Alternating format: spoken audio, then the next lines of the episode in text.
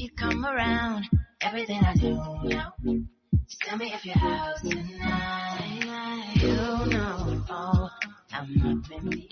好了，那么在节目的最后呢，来为大家分享一则车市资讯。最近啊，沉寂许久的 SUV 热销榜终于迎来了新鲜的血液。新一代 iX 三五呢，上市首月销量呢已经破万。作为北京现代旗下的王牌 SUV 之一，新一代的 iX 三五呢再次 hold 住了局面，成为北京现代的新晋爆款车型。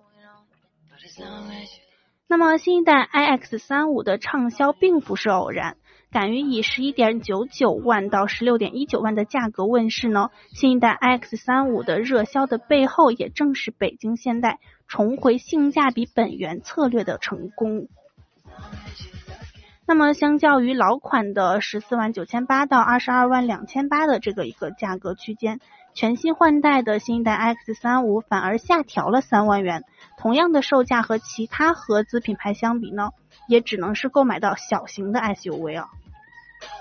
那么这样一步到位的价格，不但让它的性价比利器重回，也让消费者不用在价格上绕更多的弯儿，而是更关注产品的本身。除了价格一步到位以外呢，新一代 X 三五的性价比更是体现在了产品本身的竞争力上面。针对本土消费者的用车需求，新车在研发设计啊，以及车载的智能等领域进行了大胆的尝试和创新。在从在同级别的产品中呢，首次采用了一个高辨识度的硬派越野设计的风格，同时提供了更强大的越野和操控能力。